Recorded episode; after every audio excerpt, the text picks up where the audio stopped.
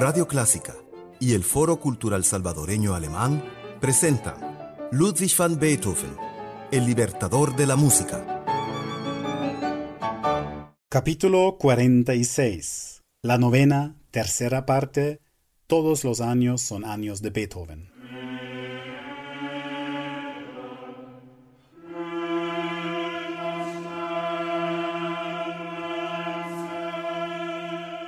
Hola, ¿qué tal? Bienvenidos al último capítulo de nuestro viaje por la vida y obra de Ludwig van Beethoven.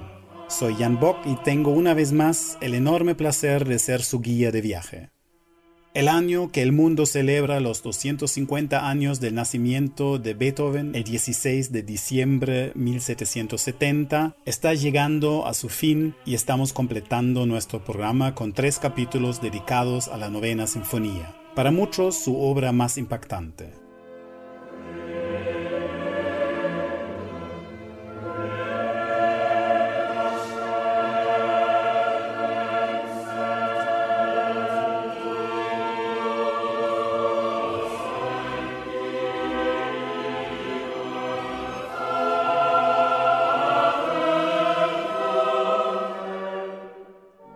Los dos capítulos anteriores conocimos sus cuatro movimientos en diferentes interpretaciones, culminando con el finale coral con aquella presentación legendaria en Navidad 1989 en Berlín, cuando la Oda de la Alegría se volvió la Oda de la Libertad celebrando la caída reciente del muro y la inminente reunificación de Alemania y de Europa. El capítulo de hoy, el cierre del programa, está dedicado al legado de la novena y trataremos de explicar cómo se ha vuelto una pieza internacionalmente tan simbólica y popular, reconstruyendo su impacto a través de los dos siglos desde su estreno en 1824. Y vemos cómo su mensaje sencilla de hermandad se abusó por diversas ideologías. Alegría, bella chispa divina, todos los hombres serán hermanos bajo tus alas suaves.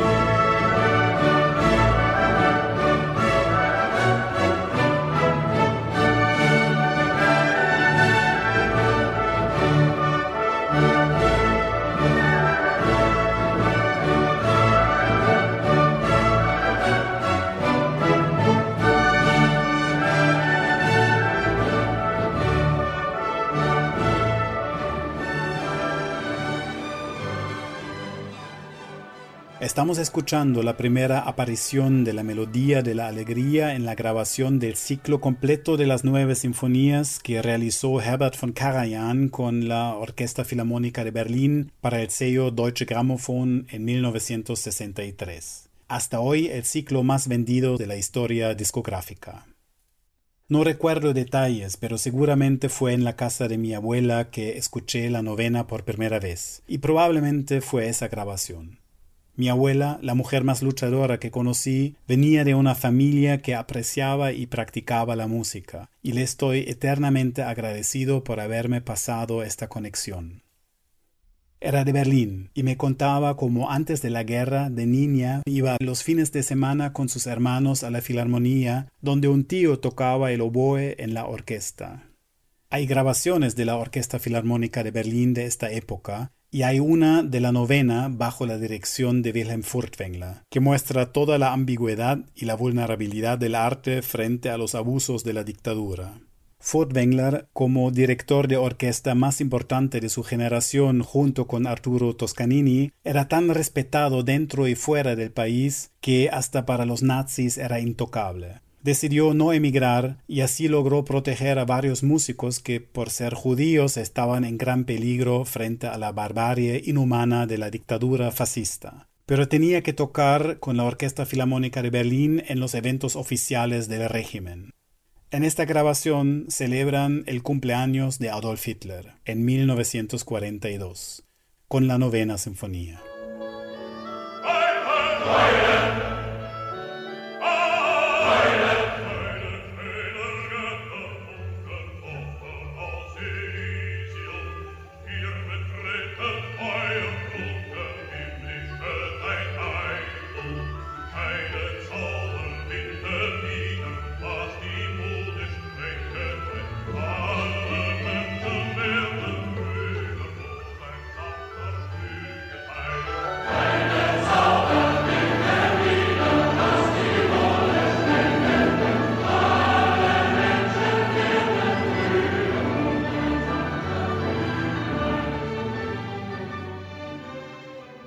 Orquesta Filarmónica de Berlín, bajo la dirección de Wilhelm Furtwängler, en esa grabación histórica de la novena sinfonía de Beethoven del año 1942, celebrando el cumpleaños de Adolf Hitler.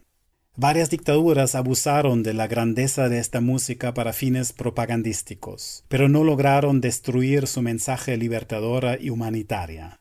La fuerza de la música sobrevivió a la dictadura y ayudó en la sanación de los traumas y en la reconciliación de los pueblos después de la guerra. Mis abuelos tuvieron la gran suerte de sobrevivir, pero perdieron como tantos su casa, su familia, sus amigos y se volvieron refugiados. Les quedó la música para revivir sus recuerdos y sus esperanzas. De ahí este otro disco de la novena que tenía mi abuela con el director de orquesta Otto Klemperer, nacido como mi padre y mi abuelo en Breslavia, antes de la guerra una de las ciudades más grandes de Alemania y que ha sido evacuada antes de la llegada del ejército rojo. Los pocos familiares que sobrevivieron la huida en pleno invierno nunca más regresaron a la ciudad. Toda su vida mi abuela mantuvo un particular interés en gente de Breslavia. Tal vez conocían un vecino o eran clientes de la ferretería de los suegros. Otto Klemperer de Breslavia, siendo judío y teniendo ideas políticas antifascistas, emigraba mucho antes de la guerra y llegó a ser el director de las orquestas filarmónicas de Los Ángeles y Londres. Para él, siendo víctima de la dictadura, era más fácil representar la buena Alemania. Él y su Beethoven demostraban la resiliencia de la cultura humana ante la barbarie, el odio y la destrucción.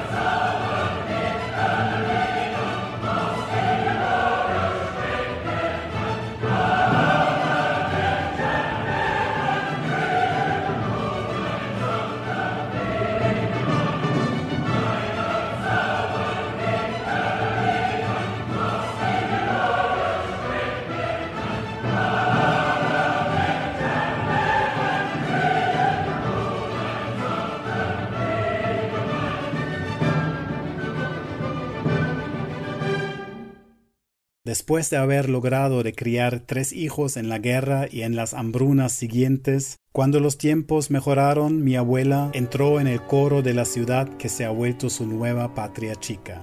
Se llamaba Coro Beethoven. Y mi abuela cantaba ahí con sus compañeros durante 30 años la oda a la alegría cada fin de año.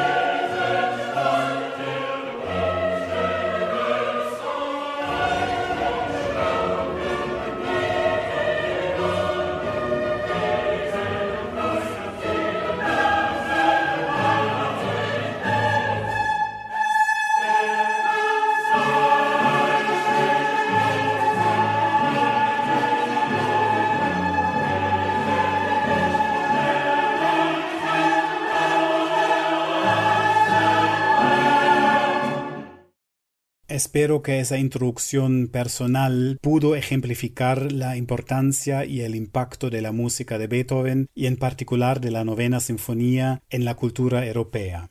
Representa los valores que nos hicieron superar las guerras y las divisiones, algunas por lo menos. Por eso es desde 1985 el himno oficial de la Unión Europea. Ya antes del estreno de la novena, la fama de Beethoven era un fenómeno internacional, y después de doce años sin publicar una sinfonía había grandes expectativas puestas en la novena. Londres la había encargado. Beethoven la dedicó al rey de Prusia y quería estrenarla en Berlín, pero los vieneses insistían que se presentara primero en su ciudad, y resultó en un gran éxito. En ese tiempo, Franz Schubert trabajaba en su propia novena sinfonía. Schubert, el único de los grandes compositores que realmente era vienés de nacimiento, era 27 años más joven que Beethoven, lo admiraba profundamente y vivió toda su vida en su sombra. Trágicamente falleció un año después de Beethoven con tan solo 31 años de edad. Con su novena quería conquistar las salas grandes y buscar su lugar a la par de Beethoven. En el finale encontramos una cita literal de la melodía de la alegría, como un saludo entre colegas.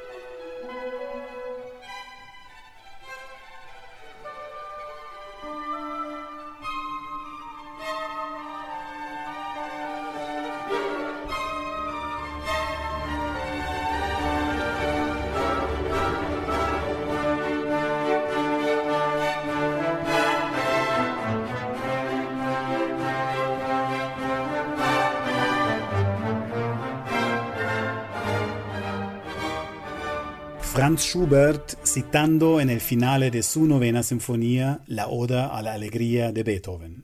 Escuchamos la Orquesta Sinfónica de la Radio de Frankfurt bajo el director colombiano Andrés Orozco Estrada, que nos van a tocar también la próxima aparición de la Melodía de la Alegría en una obra sinfónica del siglo XIX, que es la primera sinfonía de Johannes Brahms. Pobre Brahms, que nació cinco años después de la muerte de Beethoven, pero también luchaba durante gran parte de su carrera con la sombra del gigante que dominaba la vida musical del siglo XIX. Era tan imposible evitar la comparación con Beethoven como era superarlo. Tenía que llegar a sus 43 años para sentirse listo para publicar su primera sinfonía, en la cual integró otra referencia y reverencia a la Oda a la Alegría. Justamente por eso algunos la llamaron irónicamente la décima de Beethoven.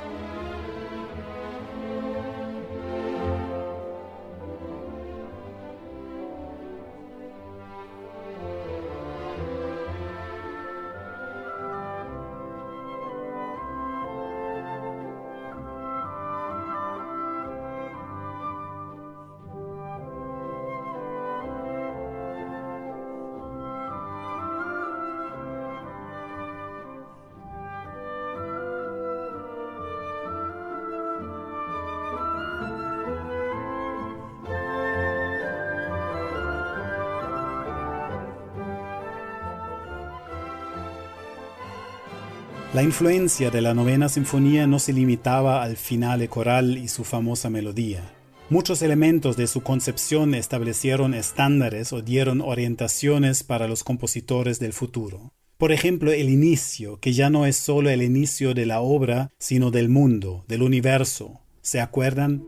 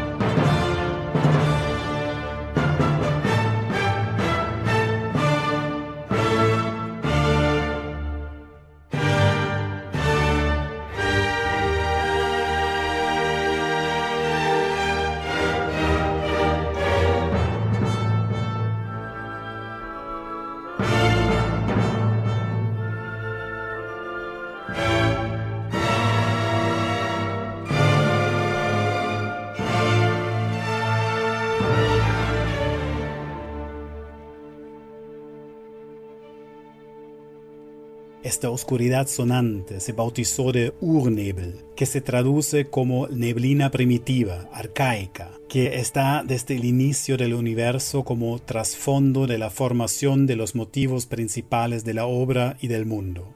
Cada una de las nueve sinfonías de Anton Bruckner inicia con alguna variante de esta idea. Más famosa, sin embargo, es la versión de Richard Strauss en su poema sinfónico Así habló Zaratustra de 1896.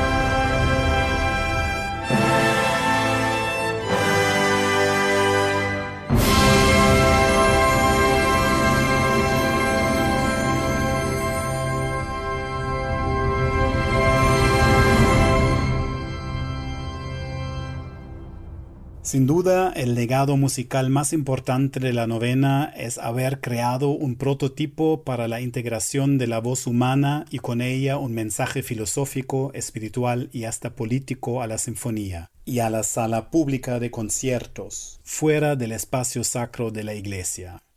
Por un largo tiempo se quedó sola en este nuevo espacio, Richard Wagner llamó a la novena el Evangelio humano del arte del futuro, y para él la consecuencia era dejar de escribir sinfonías y música instrumental y avanzar hacia la integración de música, acción y texto en el drama musical que él bautizó obra de arte total. Solamente Gustav Mahler, hacia el final del siglo, realmente siguió el camino de la novena con su segunda sinfonía, La Resurrección una obra monumental de 90 minutos que inicia con un funeral y termina en la resurrección. Con alas que he conquistado, en ardiente afán de amor, levantaré el vuelo hacia la luz que no ha alcanzado ningún ojo. Moriré para vivir.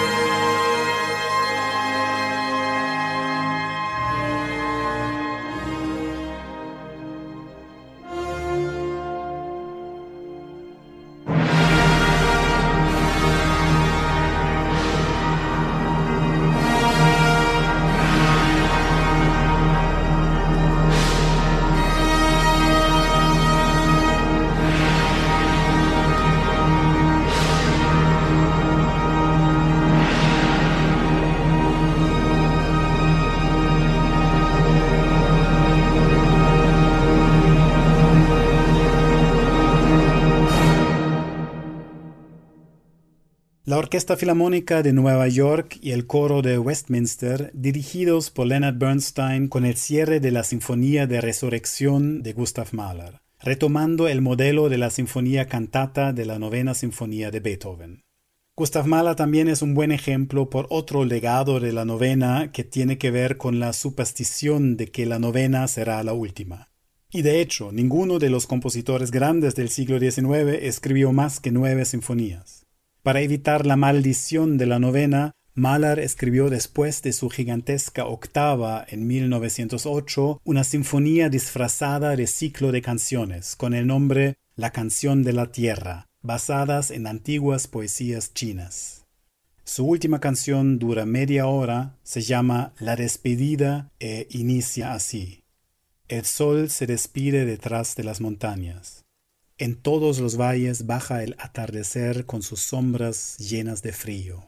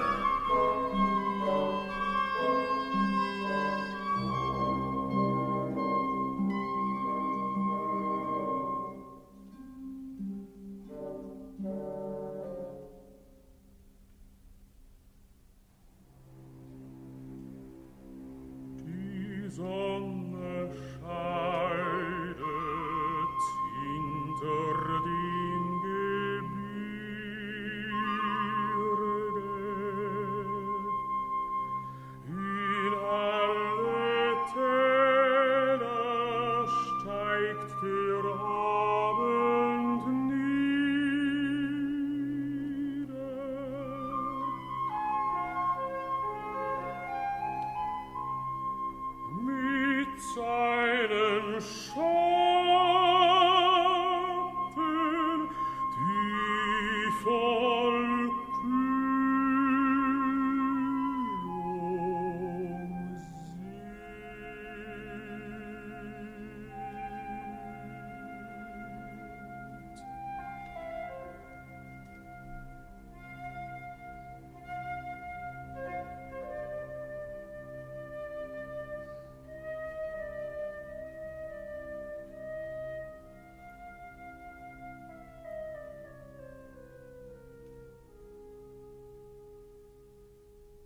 Dietrich Fischer-Dieskau y la Orquesta Filarmónica de Viena bajo la dirección de Leonard Bernstein con el inicio del último movimiento de la Canción de la Tierra de Gustav Mahler. Estos eran solo algunos ejemplos que demuestran la trascendencia de la novena como ideal artístico y su influencia en los compositores del siglo XIX.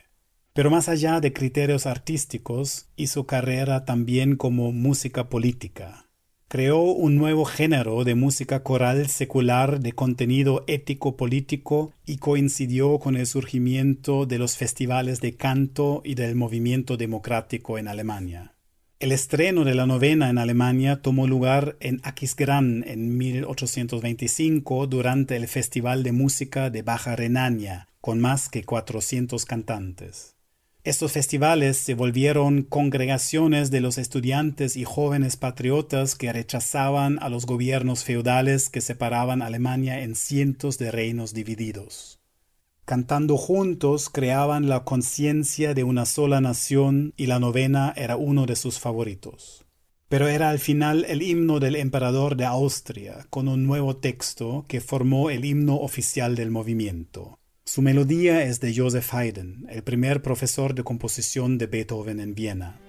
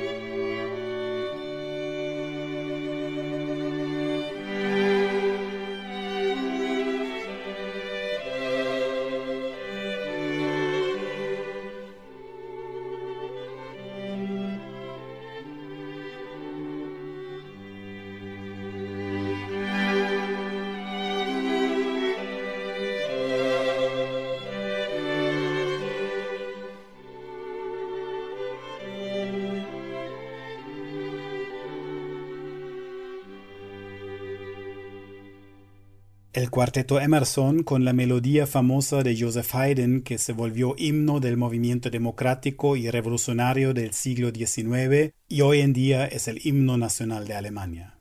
La Oda a la Alegría de la novena de Beethoven continuó su carrera como himno alternativo y supranacional.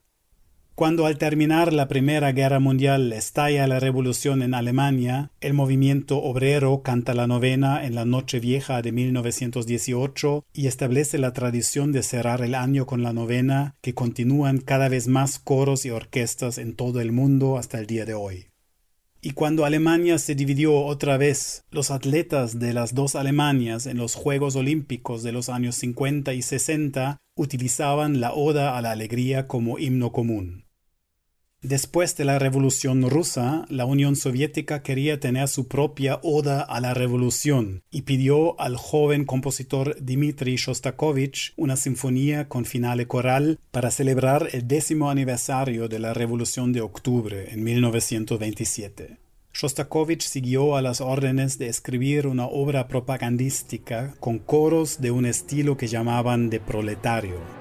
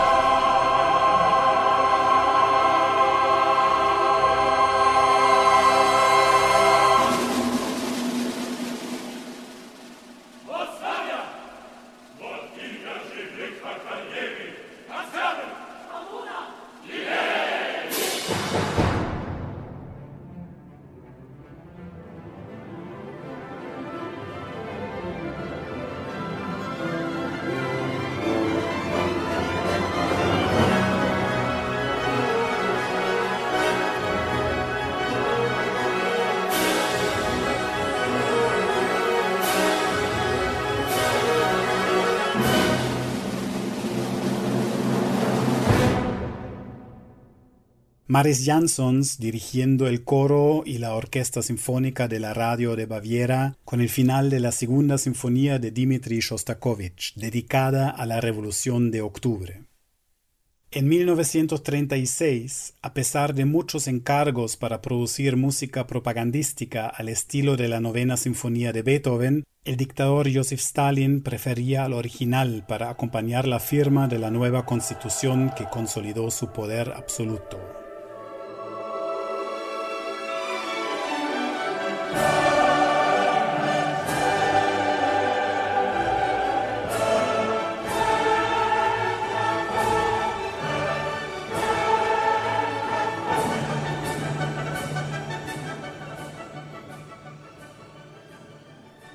Con el tiempo la fama de Shostakovich, sobre todo en el exterior, creció tanto que pudo tomarse cada vez más libertades artísticas, pero siempre tenía que satisfacer la demanda de música propagandística para evitar ser culpado por supuesta debilidad ideológica y ser deportado a un campo de trabajo forzado.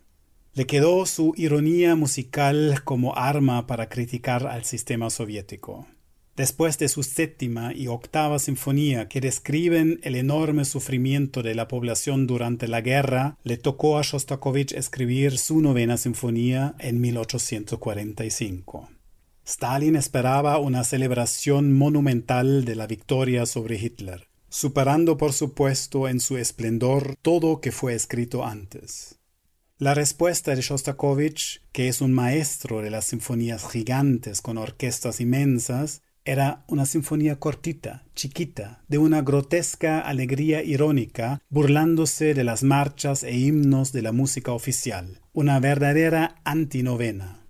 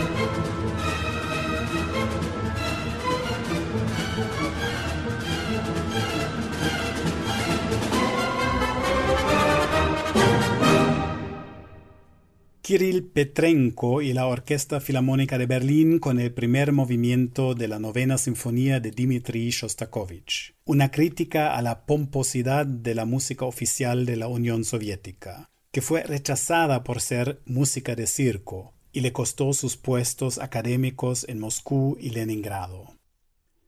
Desde el cumpleaños de Hitler hasta la constitución de Stalin, sin duda es el poder emocional de la novena sinfonía de Beethoven que fascinó a los dictadores, su capacidad de inspirar a las personas, mover las masas y conectarlas con el sentimiento de un fin más allá de la existencia individual. Y esa es la misma razón de su popularidad en los movimientos populares y de resistencia. El documental Following the Ninth, siguiendo a la novena, de Carrie Candale, cuenta las historias de las mujeres chilenas que cantaban la Oda a la Alegría en sus manifestaciones demandando libertad para los prisioneros políticos de Pinochet.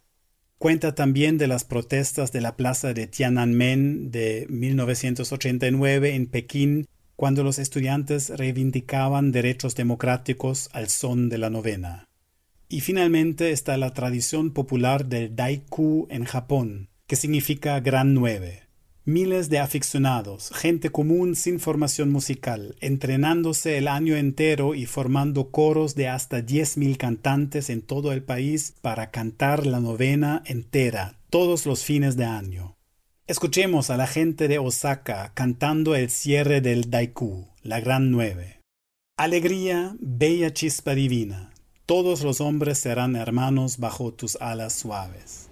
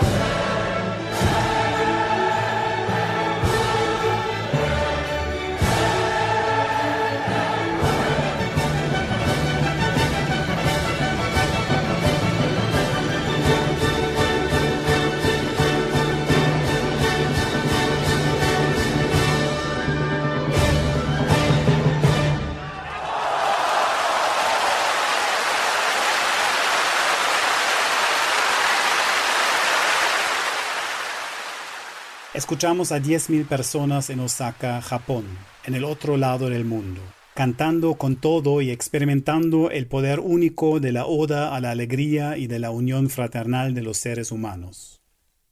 No hay mejor forma de cerrar este año de Beethoven, cuando una pandemia nos enseñó cómo estamos todos conectados en nuestra fragilidad y nos dio lecciones sobre nuestra responsabilidad compartida. No pudimos celebrar a Beethoven como se había planificado, con miles de conciertos y festivales. Músicos y artistas en todo el mundo no pueden trabajar, no tienen conciertos, no tienen público, no tienen ingresos. La memoria de Beethoven es la que menos sufre porque no necesitamos aniversarios para celebrar su música. Todos los años son años de Beethoven. Siempre estará ahí para nosotros. Gracias, Ludwig. Gracias a ustedes. Ha sido un placer. Hasta la próxima. Cuídense siempre, a los demás y al planeta. Radio Clásica y el Foro Cultural Salvadoreño Alemán presentaron Ludwig van Beethoven, el libertador de la música